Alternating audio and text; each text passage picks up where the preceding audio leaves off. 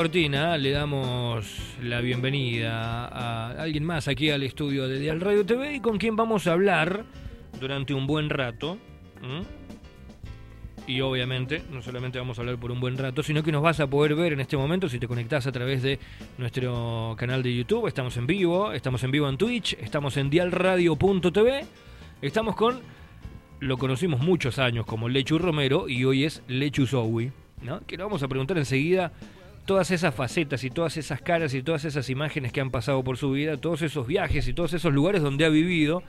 Y vamos a ver si nos alcanza el tiempo, porque terminamos a las 12. Hola, ¿qué tal? Muy buenos días, Kili. Sí, es verdad, es verdad. Hay un cambio ahí de, de máscara constante. ¿Cómo Eh, estás, Lechu? ¿Bien Pero muy no? bien, encantado. Gracias por la torta, me trajiste torta. Oh, por favor, este. Probala, es alucinógena. ¿Sabés que es, es- es original lo que acabas de hacer? Porque generalmente uno cuando va a una entrevista va y compra en la esquina. Ah, sí, no, no, yo me llevo realmente muy mal con esa gente. eh, no tengo nada, nada personal, pero yo fui panadero. ¿Fuiste panadero? Fui panadero en, en- en mis épocas y la verdad que alcancé una velocidad Mm. y una prestidigitación eh, realmente increíble en lo que era ¿En- hacer ¿Con qué hacías presti- prestigitación? Con los sacramentos y las medialunas. Con los sacramentos vos me revoleabas un kilo de harina, un par de Y vos de hacías agua como en el on- aire. onda pizza, lo en hacías el vos. aire, lo tomaba, claro, lo hacía, mm, Pero no, has tenido, pero no has tenido buena experiencia por lo que dijiste que no te llevas bien con, con las panaderías. No, en este caso con la, con la de la esquina, porque esa torta que acaba de llegar es eh, compuesta, así como si fuera una, una especie de alquimia por mi madre. Muy así bien. que en eso no- con las tortas de mamá Ti- no tiene comparación. no se alguna. juega. No se juega. No se juega. Nosotros también tenemos un inconveniente, él nos debe tres meses de publicidad. Ah, bueno, Así que estamos completos. estamos completos. Eh, Lichu, hoy estás en Córdoba. Pero ¿por dónde? A ver si, si vamos al... eh, decime tu nombre del documento. El nombre del documento son dos nombres bíblicos. Me llamo Pablo Gabriel. Vendría siendo como. Eh, Pablo vendría siendo quien llevó la palabra, ¿no es cierto? Ujú. siendo una especie de stand. De ahí deviene mi. mi- Hoy el mi- cristianismo es gracias a Pablo, prácticamente. El cristianismo actual. que, que fue el que caminó con las ojotas al revés, eh, llevando la palabra de Cristo y junto a un montón de seguidores en Twitter. También, exactamente. Y después Gabriel, que es el, el ángel, el arcángel, ¿no es cierto? Que tenía la capacidad de volar a millones de años luz y viajar desde otros multiversos, para que entiendan los centenials, ¿no es cierto? Más o menos. tal cual. Y venir a hacer la anunciación a María de que estaba en Y se fue. Y se fue, se fue, tenía otras cosas que hacer. ¿Qué es esto? Dije, Una dijo María de- en ese momento. Claro, ¿qué es esto? ¿Qué pasó? Es- era como una especie de. ¿Cómo se llama estos muchachos que andan con la caja en, en la, en la moto? Un rapi era. Un rapi, era un rapi de aquellos tiempos. Pero bueno, Pablo Gabriel, Pablo Gabriel Romero. El, Ah, el original, digamos que va por ahí. Pero ese- ¿cuándo, ¿cuándo dejaste de, de ser Pablo? Porque ¿seguís siendo Pablo o, No. o es parte de un momento del me- pasado? Cuando me saludan, cuando me saludan en la calle y me dicen Pablo, me doy cuenta de que tiene que ver con gente de que me conoce desde la muy tierna infancia, en la cual era un niño eh, realmente muy tímido, muy introspectivo, era un- una especie de emo melancólico bien hacia adentro, muy diferente a lo que pasó a ser el personaje de, Lechu, que fue cuando ya empecé a conocer las, las artes escénicas y, y a desplazarme por los escenarios. donde, donde en realidad empezó a aparecer la esencia. Porque evidentemente esa esencia estaba desde el nacimiento, pero por alguna que otra circunstancia vos eras así cuando eras niño. Yo también, por ejemplo, yo he sido toda mi vida muy, muy introvertido, muy vergonzoso, lo sigo siendo en ciertos casos, pero la cuestión, digamos, de- del medio me, me ayudó a sacar lo que realmente hay adentro, ¿no? De lo que, de lo que vos decís, che, esto me sale, esto me gusta. Exactamente, me gustó, me gustó. Eh, yo creo que le gusté al arte. Frase robada a Juan Carlos Nietzsche, así que Pero, re- pero real en tu vida. Real en mi vida. Eh, le gusté al arte y me, y me empecé a desplazar por los escenarios, cualquiera sea, cualquier espacio vacío. Decía Peter Brook puede ser un escenario y eso lo- fue lo que me salió a mí, tanto malabarera en las esquinas como estar en algún teatro callejero o en algún gran teatro en Mendoza. He tenido la, la suerte y, y la dicha. Y mm, con respecto a cuándo aparece, cuándo aparece la palabra lechuga, este, tengo dos historias. Eh, eh, vos podés descubrir de algún juego, Kili, a ver cuál, cuál es la verdad. La primera tenía que ver con mi época en la facultad de filosofía, que yo leía muchísimo a Lechúcrates, alguien que se animó a refutar a Sócrates durante mucho tiempo, al igual que Diógenes era un cínico, un estoico, eh, que fue el, el primero que dijo, desplumó un gallo eh, cuando Platón dijo, el, el hombre es un eh, ser pensante implume. Entonces peló un gallo, lo rapó, le hizo la cresta de Iorio Ujú. y se lo revolvió ahí en la universidad y le dijo, fíjese, acá está el hombre de Platón. Y bueno. Y sí, le, se la tiró al ángulo. Ahí ya, ya, ya no es muy creíble, te digo, la, Ah, que haya bueno, salido de ahí. Claro, y que yo haya ido a la universidad. Claro, ya, viste, ya arrancaste con la parte en que no, no era de la filosofía, me- que, que creo que lees filosofía seguro, pero que, que hayas ido a estudiar filosofía no te veo con ese... Viste que todos los... No te veo tan aburrido. Viste que todos los... más que nada, ajá, viste que los comediantes, los, los artistas siempre tienen otra... Este, no, yo empecé siendo, estudiando Soy medicina. arquitecto. arquitecto, ¿viste? y un día agarré la guitarra eh, eléctrica y me puse a tocar Green Core, ¿viste? Eh, no, y la otra tiene que ver cuando yo era muy pequeñito, mis padres me mandaban eh, al- a la rama Scout eh, de, Ujú. la, mm, De la Iglesia par- Católica. de la Iglesia Católica de la Parroquia de San José, sí, una especie de siempre listo eh, donde mm, había un juego que se llamaba La Cacería del Venado, que es muy similar a la, a la escondida, en el- pero es un juego nocturno, en la manera de librar, de eliminar al... Bien, bien, bien amoroso, cuando unos niños, ¿no? Bien, bien eliminar, destruir, matar, ¿viste? Bueno, Es sí, todo- viste, sí. bastante educativo, ¿no? El, el- el scout tiene como esa, ¿viste? esa eh, educación jerárquica. Em, y yo no- Falta el arma, no falta el tenía- arma nomás decís vos, faltaba el revólver. No necesitábamos. Yo con una cuchilla Victorino, como me tirabas así prácticamente en calzones nomás, y con una cuchilla Victorino que en el campo yo te fabricaba un shopping. Una habilidad increíble. Matt Giver, un, Un poroto. poroto. Bueno, Este, y, ¿y ahí apareció en, en esa época de Scout? Sí, porque todavía no estaba uniformado, entonces llevaba un conjunto de ciré verde, verde lechuga. Entonces para este juego, como en la escondida, que había que decir el nombre, empezaron a decir el verde lechuga, queda eliminado, ese, yo libré el verde lechuga. Y durante mucho tiempo fui el verde lechuga, fui como una especie de banda indie, viste que las bandas indie Claro. tienen un nombre larguísimo. Eh, para, para que llamen a una persona el verde lechuga, viste, muchos le dicen tigre, a muchos le dicen eh, toro, el negro, El verde piche, lechuga. Y yo era el verde lechuga, pero ya con el tiempo, con el afecto de la gente, pasó a ser El lechuga. el lechuga. El lechuga que, mm, bueno, este, tuve que tergiversarlo, ¿no es cierto? La, la parla, me, eh, tuve que ser iluminado por el verbo para ponerle un poquito más de creatividad a esta. No fue una gran genialidad aquel, que me, aquel scout que me... que te puso el Me nombre. bautizó. No, no, pero bueno, fue el que dio inicio, ¿no? El que dio inicio. A mí, por ejemplo, mi nombre original me lo puso una enfermera. Y, Una no, sé, y no enfermera. sé quién es. Nunca la conocí. Ah, mirá. Por ejemplo, mis viejos querían tener una nena y nací yo y dijeron, che, no tenemos nombre ni ropa. Bueno, ¿qué nombre le ponemos? Y empezaron a decir, y bueno, y ponele este. Y bueno, chao, le pusieron. Mirá. Eh, pero mm, por eso te digo, siempre aparece alguien por ahí que va a decir, che, pero eh, este tipo me terminó, o esta tipa me terminó como acomodando, o lo tuve que modificar para, para, Claro. para cambiar. ¿Y ahora con las redes no la has buscado esa persona? Nah, qué sé yo quién es, ni Ah. siquiera sé cómo se llama. Ah, pero por ahí... Capaz que se murió ya. Y 100 años, sí, 100 siempre, años. y sí, esa es la cosa que nos Generalmente queda, la gente se muere. Generalmente, sí, después de una pandemia. No, no nos pongamos crueles. Bueno, ahí queda el lechuga y después vos lo modificás un poco, ah, queda el lechu Sí, el lechu y, hoy es lechu. Y hoy es lechu, sí, sí, lechu. Eh, ya me, me encantaría, me encantaría tergiversarlo hacia otros, hacia otros lugares. Eh, más que nada que tenga que ver con, con la mística de la, de la alta magia o de los. Illuminati, pero no, ahí ya va a quedar está- ahí. va a estar complicado, ¿no? Va a estar complicado, sí, porque ya saben que no pertenezco a esa familia, ni a los reptilianos, ni mucho menos. Va a decir, no, pero si este, este chabón es actor, o sea, este, este es clown. ¿Sos clown, sos actor, sos qué? Mira, ahora... ¿Artista? ¿Lo podemos envolver en artista directamente? Eh, yo me considero payaso. Ahora mm, la grieta ha llegado a todo. Recién estábamos hablando, cuando llegó el pedazo de torta, nos reíamos con Kili acerca de que, bueno, hay, ahora hay que ser muy precavido porque hay gente que no come decís- esto, que no mira aquello. o que cuando no- hablas también. Eh, Cuando hablas también, este, mm, eh, todo se separa, todo tiene una bifurcación. Este, mm, la grieta llegó también al, al arte, al arte escénico en- con respecto a la comedia.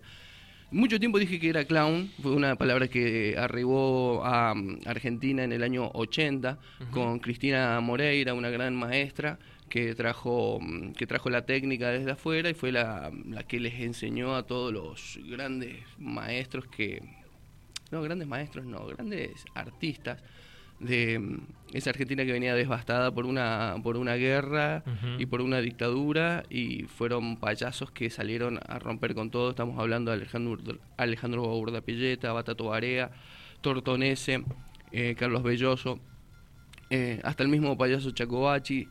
Eh, toda esta, todo estos son nombres para googlear. Googlear los pibes. Bueno, Tortonés es más popular, ¿no? Tortonese ahora porque llegó a los medios, sí, pero él empieza en el underground, en, en el paracultural. Y mm, bueno, durante mucho tiempo este, la palabra clown, este, tuvo el club del clown también. Em, pero es una palabra en inglés, ¿viste? Que ya empieza a hacer ruido. Porque hace una semana dijimos, viva la independencia, viva la patria, hablemos en castellano. No me imaginaba... Igual, hablar, igual hablar en castellano, mira, sí, yo creo que va, va, va por ese lado, ¿no? Hablar en castellano en español no tiene absolutamente nada que ver con, con la soberanía, me parece. Y, pero viste, eh, yo cuando en el Mundial de Qatar grité gol, no, no Ujú. grité goal. Claro. Este, y pero lo- alguno, alguno tiene que haber gritado Coal también. ah, sí, debe haber gritado gol. Sí, la verdad me estoy contradiciendo porque ahora después todas las palabras Igual fútbol está son bien, en inglés. igual- Offside, corner. Bueno, ayer veía que ahora juegan los playoffs en la Copa Libertadores. Decís, ¿qué- ¿cómo que juegan los playoffs? Playoff. Sí, bueno, se, se va como mezclando un poco. Yo creo que no debería tener una grieta eso. Eh, Pero bueno, existe, como vos lo estás sí, explicando, sí, ¿no? lo- Existe hoy en día. Y los más viejos dicen que, eh, los más viejos, me, me remito a la, a la otra generación anterior a mí, dicen que el clown es una técnica que utilizan los actores para ser graciosos. Es decir, vos vas a un taller, te enseñan técnicas para ser gracioso. Y el payaso es una impronta que uno le pone a la hora de actuar. Yo como payaso, eh, la manera de componer mis personajes y de abordar una situación tiene que ver con, con la risa y la comedia. Eh, sí, en ese, en ese sentido me considero payaso, las 24 horas. Eh, y con respecto a los clowns, mirá, no tengo nada para decirlos, que se vengan de a uno si tienen ganas. No hay ningún problema. Acá estoy, me están viendo. Bien la hora, 11 y 12. 11 y 12, ay, casi Acá tomamos estoy. la sincronicidad del 11 y 11. ¿Por qué? Está como Pachi, Gaby, Pachi, Gaby. Em, clown, payaso. Payaso me dijiste. Payaso. Vos sos payaso. Sí, sos sí. payaso. El payaso generalmente se lo lleva al- a los niños. Generalmente se lo, se lo relaciona en la gente que no está en el, en el ambiente artístico. El payaso es para los niños. Che, qué bueno. ¿Es así o no es así? Eh, no, no es, ¿O es para así. todos? No, no, en, en- en absoluto. El payaso es una mm, es un provocador, es un provocador de risa, eh, es un provocador de, de emociones.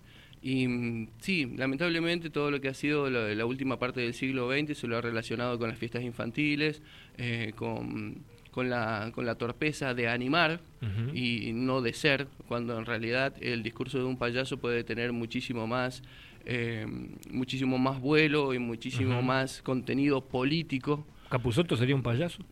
¿Dentro de esa definición? Capusotto es un comediante absurdo, Eh, pero sí, no cabe duda de que tiene innata un, un montón de, eh, de vestigios de la ridiculez que lo permiten a, un- a él ponerse en, en lugares en lugares en los cuales a uno lo identifica, ¿no es cierto? Es un tipo muy que ha pisteado muchísimo a la calle, te das cuenta a la hora de componer sus personajes de que nos identifican a todos Tal y a cual. todas, este, todos dicen sí, es verdad. O, la o- o filosofía que hay detrás, o la los lineamientos. bueno, todo. es- bueno, él es, hace un hace un humor bastante político, es redundante decirlo, ¿no es cierto? Y no, me, me dio risa porque hay un personaje que, que, él, que él tiene que dice, es tal cual. Y yo, yo creo que es tal cual, sí, ese leitmotiv, es tal cual, él, él lo hace. Y no, eh, a mí siempre me gustó el payaso llevarlo hacia un lugar este, de libertad. Cuando doy talleres, cuando comparto lo mío con, con gente, cuando doy clases, que he tenido la oportunidad de, de siempre compartirlo, eh, más que nada para que, para que se conozca y para que se vea esa otra, esa otra beta tan, tan hermosa que tiene, la, la de la libertad y la, y la de dar. El payaso es alguien que da constantemente, es un ataque de comunicación, es una locura casi calculada, es una poética, y creo que con esa palabra es la más bonita y la más eh, la que más le, le- le ajusta, es una, una manera poética de decir y contar eh, de que todos eh, tenemos una parte vulnerable, ridícula, graciosa y que se tiene que compartir con los demás. El famoso reírse de uno mismo, que bueno, hoy en día habría que cambiarlo porque ya reírse de uno mismo es- queda, queda corto. Yo creo Mm. que es aprender a reírnos entre todos. Tal cual. Che, Lechu, ¿y, y cómo, cómo fue la, la cuestión tu vieja, tu viejo? No sé cómo es el cómo es el tema, no quiero tocar lugares sensibles, pero vos me hablaste de tu vieja recién. ¿Qué, qué, mm, ¿Cómo ves tu vieja? ¿Qué pensó? ¿Qué se le ocurrió en algún momento? ¿Pasó por su cabeza de repente? Mi vieja equilibrista, mi padre traga fuego, yo manguereaba elefantes en el circo y fue así como arribo al, a este arte tan lindo. ¿Qué le manguereabas al elefante? Las patas. Las orejas que es donde casi siempre se mm, ahí se, se esconden lo- los, los rateros, la gente que la gente los punga, la gente que te punguea en el puerto. eh, el único lugar donde la policía no va a ir a buscar la oreja de un elefante. Muy bien. Bueno, o sea, en síntesis, nadie de tu familia del mundo artístico. No, no, no, he- no hemos tenido. No hemos sea, tenido vos sí, obvio. Eh, hasta ahí te digo, mirá, yo la verdad que me siento mucho más, mucho más cerca de la medicina, de la mecánica dental. Mi madre es eh, farmacéutica. Este, una mano para, para pincharte el tujes. Y esa Para- que vos decís, yo quiero que me ponga eh, ella esa, la inyección. Esa es la inyección, ajá. La convocaron, eh, Scaloni la convocó ahora, viste, para, Para la sí, para la gira. para- para la gira. Este, mm, después lo que es O sea que si yo me, la o sea que si yo me quiero poner una inyección o, o si se me da la gana, digo, me a la despierto un distancia, día, me a la distancia, como si fuera un dardo. o me despierto un día y digo, "Che, quiero que me pinchen con una aguja el poto." Voy y lo hago con tu vieja. Virginia Heredia Carmen es prácticamente eh, tiene una, una jeringa teledirigida. Vos podés ir corriendo y te lo te lo Y larga. te lo larga. Ajá. Y mi padre, este gran jugador de fútbol, el 8 de Montecomán, del heredé una gran visión filosófica de lo que es el, el balón pie. Como él siempre, siempre citaba al gran maestro Renato Cesarini que decía, el fútbol es un arte que entra por los ojos, pasa por la mente y baja a los pies. Sácala. Pero eso lo heredaste de tu viejo, o sea que en el fútbol tirás un par de pases por lo menos. Cinco distribuidor. Bien. En, en la mitad de la cancha, en el centro, en el, un gago, en el un gago, digamos, un marangoni. Exactamente, Gago es un producto para los más jóvenes, es un, un producto, una copia de Fernando Redondo.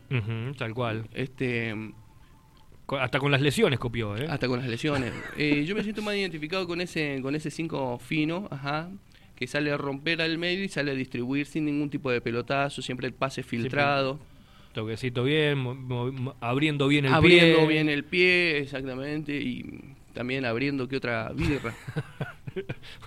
Por, e- por eso no llegaste a, a- a Fernando Gago. Por, por eso la me- birra fue el problema. Por eso me quedé más en una especie de cuchu cambiazo enajenado. Bueno, Eh, eh, Lechu, para la gente que nos está escuchando, estamos con, con Lechu Romero. Hoy Lechu Zoui, nombre artístico. Andás por Córdoba. ¿Por qué otros lugares has andado? la ciudad de Córdoba me, me adoptó. Eh, yo siempre digo que es como, alguna vez leí que mm, Edelmiro Molinari, después de la disolución de su, de su grupo, después de no tocar más con Spinetta, él estaba tocando blues y decidió ir a la cuna del blues. Se fue al Mississippi, agarró un par de guitarras y se fue al, al Mississippi ahí a tocar con los garotos, ¿no es cierto? ¿Se puede decir negros? ¿Negros? Sí. negros. Sí, sí. Al al- que le guste bien y al que no. Claro, al- el, el blues negro, ¿no es cierto? La, la esencia. Bueno, algo, algo similar me pasó a mí. Siempre mi- mis colegas me decían, no, vos que haces humor tenés que ir a conocer el humor cordobés. Y bueno, este, la vida me lo regaló a través de un amor. Me, me enamoré, me junté con otra artista mm, escénica.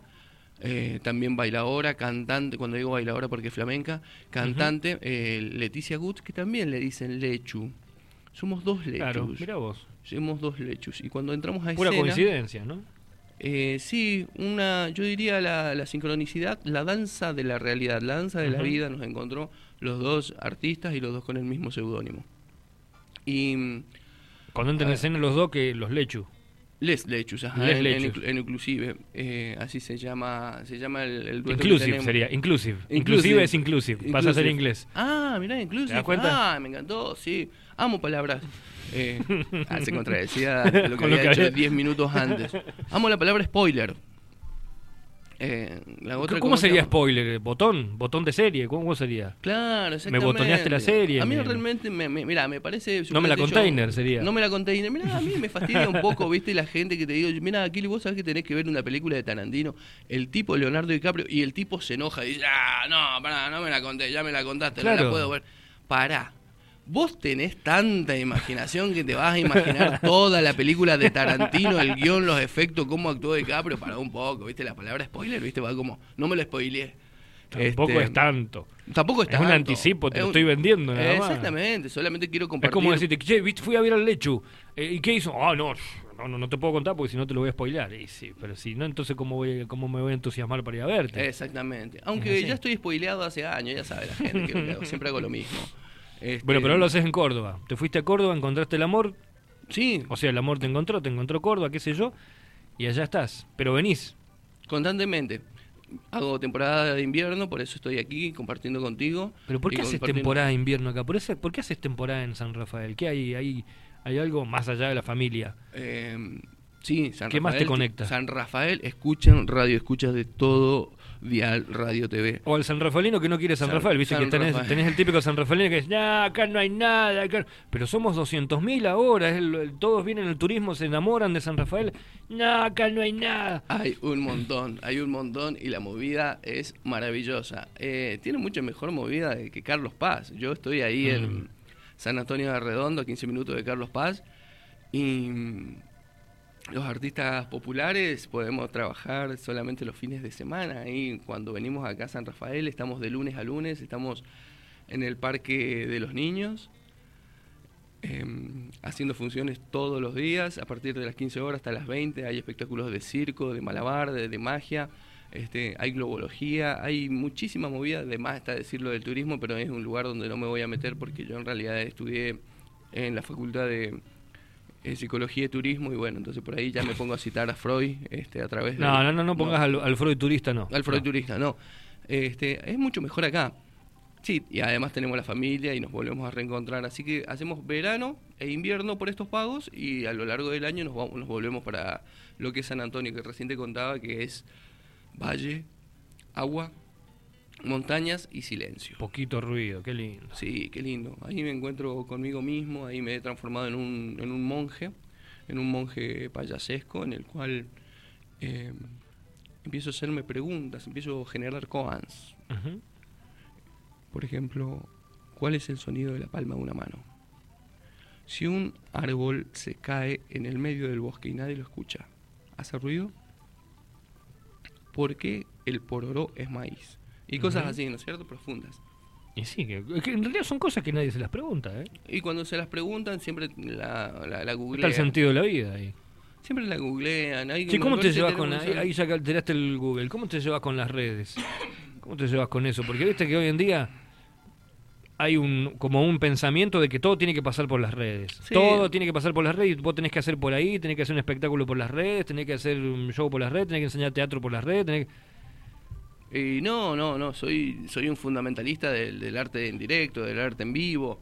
Este, me parece que ya se está yendo un poco la mano en cuanto, en cuanto a eso, ¿viste? Me decían, y mirá, la verdad que tenés que hacer como Fabio Poja, que Fabio Poja tiene un Instagram donde sube todo el material ahí, ¿entendés? Y yo no voy a ir Hay a gente, hacer- que, hay gente que vive del Instagram. yo no voy a ir a hacer humor, ¿no? cola un sábado de la noche eh, para ir a ver un show tuyo si tengo a Fabio Poja en el bolsillo, ¿viste? Entonces con esa realidad, ¿viste? Ha- le ha pegado un, un ondazo, un gomerazo a lo que es el arte en vivo, decir, bueno, está bien, pero me parece que tenemos que todavía mover las fibras con eso de ir y, y verlo y transitarlo y estar, estar ahí enfrente del, eh, de- del, del artista sudando, sudando y moviéndose y matándose, matándose por expresar, ¿no es cierto?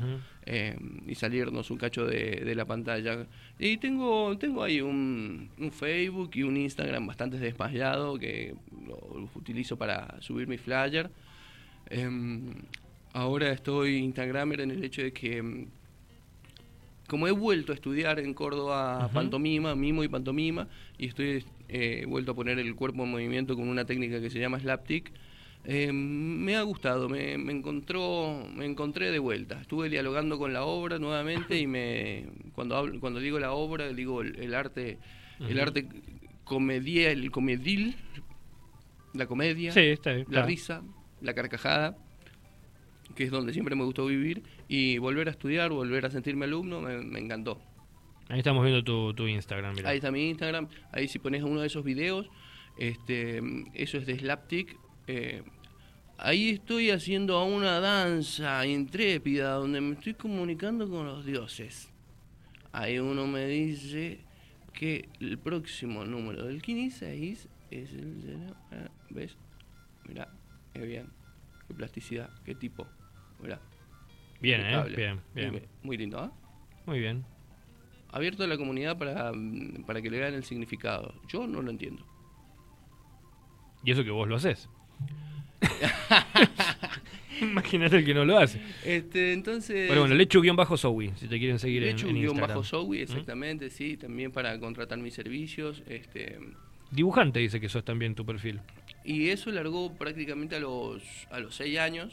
Mi viejo me compraba un unos cuadernillos que venían, en ese tipo todavía no teníamos la oportunidad de bajar los PDF, venían unos cuadernillos que llegaban a un kiosco que estaba ahí al lado del Teatro Roma, y todas las semanas, eh, fácil dibujar se llama, y lo fue encuadernando y yo a los seis años ya estaba, la- estaba con mi mano derecha era una mezcla de Picasso, Basquiat y el negro Fontana Rosa. Eh, porque me gustó muchísimo, lo- los leí, fue mi primera incursión y todavía tengo el recuerdo de en la escuela primaria, en la escuela Iselín, eh, fue la primera vez que junté gente. Me- ponía a dibujar y se ponían mis compañeros alrededor. Este, ajá, y yo ahí ya firmaba mis primeros autógrafos y los dibujos los regalaba. Sentía, sentía como que esa armonía tenía que seguir fluyendo. Era algo que salía de vos. Lo que me sale. llegó de alguna parte gratis era gratis también.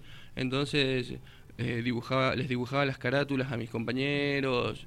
Este, después, eh, ahora porque se hacen los buzos. Ah, pero en Ah, esa época eras, eras re popular, les hacían los guardapolvos entonces, ¿o no? También, sí. Claro, Claro. Antes, antes era el guardapolvo, Antes que uno se se rayaba pintaba, el hacía un dibujo. Exactamente, sí. Recuerdo haber hecho a, a Enzo Francescoli, a, a los, los integrantes de los Beatles, este, sí, no, no- no me acuerdo eh, qué más.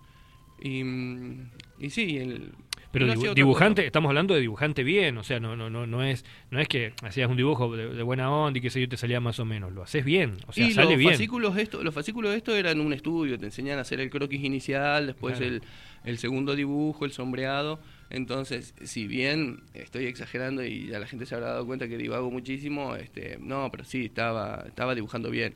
Ah, en algún Claro, pero haces- lo haces con ganas, pero lo haces con ganas cuando lo haces, lo haces con, con, un, con un sentido y, y te gusta hacerlo como parte de una pasión, ¿no? Y me apasionó muchísimo cuando llegó el cómic a mi vida. Soy fanático de Batman y cuando empezaron a llegar los cómics, eh, ahí me di cuenta de que es un, un arte que, que me maravilla muchísimo. A pesar de que me gusta también el cine, eh, me encanta el cómic porque es el- como el cine pobre. Es- Yo Bat- la primera de Batman, por ejemplo, de Tim Burton, la leí en un cómic. Ah, a la película verdad. completa. A la película completa, qué lindo, claro, es como esa especie de novela gráfica. Sí, bueno, entonces en ese sentido, em, cuando llega el cómic a mi vida, me empiezo a dibujar en viñetas. También algo que hacía, me fabricaba mis propios muñecos. Em, fanático de la serie de, de Rambo. em, en las cajas de leche de cartón venía un cartón bastante duro que se asemejaba este, al, al- al muñeco. Yo lo veía como bueno, fácil para hacer muñecos y hacía muñecos articulados. Em, de alguna u otra manera algún Rambo tuvo que tenía la caja el blister original y de ahí sacaba los otros los otros personajes. Claro. Este, sí, dibujé y dibujé muchísimo, tanto dibujé en la primaria como en la secundaria que jamás hice una carpeta.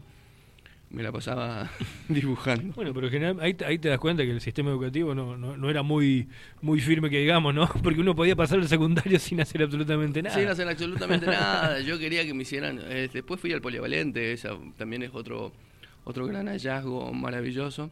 Que en ese tiempo eh, se burlaba muchísimo la, la gente cuando Eh, eras el medio, y polivalente. sí, eras medio como que eras medio rarito para ir al polivalente. Mm, sí, y habían, eh, te, te decían palabras en la calle bastante denigrantes. era, como, era como que no era una escuela, más o menos. No era una escuela, sí, y se la, se la, se la acusaba de, se la difamaba. Mirá qué loco cómo ha cambiado ahora. Hoy en día es una, hoy en día es una de las mecas que tiene San Rafael, por ejemplo. en lo Totalmente, y se lo merece, y se lo merece. Tal cual. Y mm, ahí anduve también, ahí anduve tirando mis, mis primeras líneas, el- donde fue el, el dibujo y la pintura, pero también me, me resultaba un poco raro, un poco quedado, este, ponerme a, a pintar una manzana. este, Era como- hacer- era a como so- muy- era soplar muy con el tubito, soplar, soplar la tinta con el tubito, ¿viste? Yo ya estaba leyendo el cómic Cazador, estaba leyendo de, mm, Spawn, eh, ya había ya había llegado a mi vida todo lo que eran los eh, todo lo que era de Alan Moore. Si estabas avanzado mal para eso, ¿no? Estabas un poquito más avanzado. Y había gente mucha más avanzada que yo. Yo siempre tuve muy pocos recursos. Lo que pasa es que siempre fui un buscador. Siempre me gustó esa cosa eh, arcaica de empezar a recorrer. Soy un gran peregrinador. No tenías recursos económicos, pero sí recursos tuyos, propios. con recursos propios vos puedes salir a buscar. Y la búsqueda. O sea, el recurso humano. La búsqueda de un mundo nuevo siempre. La búsqueda de un mundo nuevo y, la, y tratar de, de exprimir esa, esa poca información que te llegaba. Quizás ahora lo tenés todo, viste, a la altura de un doble clic. Mm. Ahora he visto que los cómics los podés leer por mm. YouTube. Este, en ese tiempo. prácticamente ni los lees. No los lees, los escuchás, claro. Este, ibas, ibas y tenías que mm, en los anticuarios los encontrabas medios baqueta a los, a los cómics, medios rotos, este, los pegabas un poco con Sintet, este, te conseguías la colección del hombre araña a medias, entonces del número 3 saltaba el número 9, en el número 3 el hombre araña peleaba contra un pulpo, en el número 9 ya el pulpo era el mayordomo del hombre araña, así que te perdías una gran parte. ¿Qué carajo pasó? Tenía que imaginarlo. Y ahí estaba, y ahí estaba donde entraba la imaginación y lo dibujabas vos. Hay, hoy en día en San Rafael hay un, un algo que es como, como un oasis en el desierto. Acá en, en Bernardo y Goyen está Megazord, que es un, lugar de cómics, que vos decís, esto está fuera de lugar, o sea, está fuera de tiempo. Se salió de la Matrix. Pero qué bueno que está, que existe, ¿no? Y que se sigue manteniendo y que hay mucha gente que va y se encuentra y lee y comparten. Porque la tecnología no solamente nos ha venido a ayudar, porque vos decís, sí, nos ha ayudado en un montón de cosas, sino que ha venido a que hoy en día cada vez hagamos menos cosas. Antes uno, eh, para conocer una historia tenías que leerla, para mm, escuchar una canción tenías que pedirla, para poder tenerla tenías que laburar y comprarla. Para, no sé, estudiar tenías que romperte el lomo y, golpear la puerta y ver cómo te mantenías, ver cómo conseguías la fotocopia. Hoy en día todo eso lo puedes hacer desde tu casa. Desde tu casa, sí.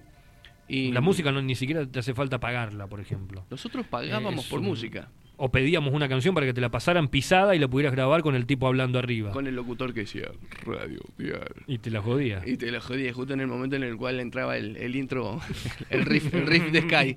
Este, y claro, todo eso ha cambiado y, para mí, en, mi caso, eh, sigo quedándome, prefiero muchísimo ese, ese lugar donde, donde se dialoga con la obra, vuelvo a repetir, la, la me encantan los libros que tengo y no los libros, todos los libros que me faltan. Eh, me encanta mi biblioteca, me encantan los discos que tengo. Ahora he vuelto a comprar discos porque me compré una. Me vinilo? Una, chanchita. No, estamos con CD, con CD y con cassette. Este, y está bueno, es enfrentarse a la obra. Una chanchita, anda a decirle a un centennial que es una chanchita, preguntarle qué es una chanchita, te va a decir que es un cerdo gordito. Eh, una, una cerdo nena te va a decir que es. Un, un cerdo. un bebé. Un cerdo que le entran CD. claro, decir, una chanchita, loco. Una chanchita es para escuchar CD, para escuchar música, para poner la radio con el dial que vas moviendo. Y está bueno, este, me encontré de vuelta con, la, con los lados B de los discos, que mm. siempre tan, tan poco escuchados, ahora que existe tanto la playlist, que en aquellos tiempos existía, nada más que era una manera más analógica y artesanal, ir tema por tema, disco por disco, buscando y mm, escarbando qué era lo mejor o lo que más escuchable que se podía encontrar del, de la obra, pero también me gustaba de que el, el, disco o el cassette aparecía como una obra conceptual. Cada tema estaba puesto eh, eh, a motos propios del, del artista para traducirte algo, para contarte algo. Serían como los eh, como los episodios de un libro. Episodio 1, episodio 2, episodio 3. Tal cual. Este, y ahora, viste, la playlist no me sirve que de repente... Sí está buena la, la variedad, pero por ahí no me sirve de estar escuchando a Bowie y, que de repente digas, uy, qué buen sonido, y salta otra cosa, viste, que te rompe con, te rompe con el éxtasis que venías teniendo. Tal cual. Tal cual. Lechu, es un placer charlar con vos. Bueno, muchísimas gracias. Lo mismo digo, Kili. Vos sabés que no se nos había dado. Llevamos años, años viendo a ver si se podía. De, desencuentros, claro. De hecho, yo colaboraba, hacía un segmento de humor en una radio en la cual vos estabas y no, no, vamos a decir el nombre. Porque qué radio? Igual, que la panadería. Igual que la panadería. No, pero decir a la radio, no hay problema. No, no, porque yo he estado en tantas radios ya que ni sé. No, era rock and pop, pero no hay problema. este, Vorterix. Em, y nunca nos cruzamos y nunca se dio la entrevista, así que estoy encantado de estar aquí conversando contigo. Muy, muy divertido, el mejor momento de mi carrera. De la historia de la humanidad también. Bueno, un paso más. No, yo jamás había entrevistado a alguien tan interesante como vos. Uy, muchísimas gracias. Esto es un es un gran cumplido y bueno, y dejo la vara alta para que el próximo que se No, ya no acá- entrevistamos más nadie, ya está. Ah, sí, se terminó No, este, el este era lo máximo, hoy se termina. Hoy- cerramos. Adiós su generis, adiós su generis. El fin del ciclo. Ya no, no, no hay chance. Eh, bueno, Lechu, ¿qué estás haciendo hoy en día acá? Y cerramos y ya, ya nos vamos porque ya me tengo que ir yo también en un rato. Eh, ¿Estás con algunas clases? ¿Viniste para acá? ¿Haces algo a la gorra? Sí, siempre que vengo para acá comparto mm, a través de la pedagogía lo que lo que tengo para dar, que es em, comedia. Eh, tengo un taller de teatro que se llama La Máquina en Escena. Estamos lunes, martes y miércoles a partir de las 21 horas en el anfiteatro Chacho Santa Cruz. Ahí aparece el, el flyer.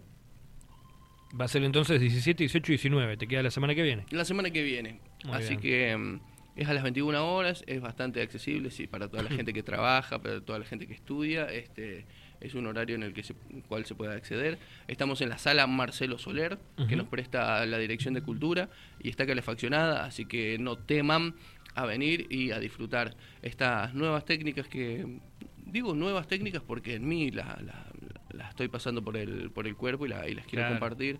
Estamos con la improvisación, la comedia física, el slapstick y el mimodrama. Este, es un taller de teatro. La gente no debe de, de pensar que es algo raro, que es algo para elegidos, para iluminados. No, todo lo contrario. todo lo podemos hacer. eh, todos nos tenemos que dar el permiso de ser artistas y mm, salir a jugar un rato, poner el cuerpo. Creo que la máquina que se pone en escena es el cuerpo. Eh, como recién decíamos, este, en un mundo tan, tan digital, está bueno volver a poner eh, los músculos, los tendones y sobre todo la, la emoción y la imaginación y la creatividad en, en, en acción.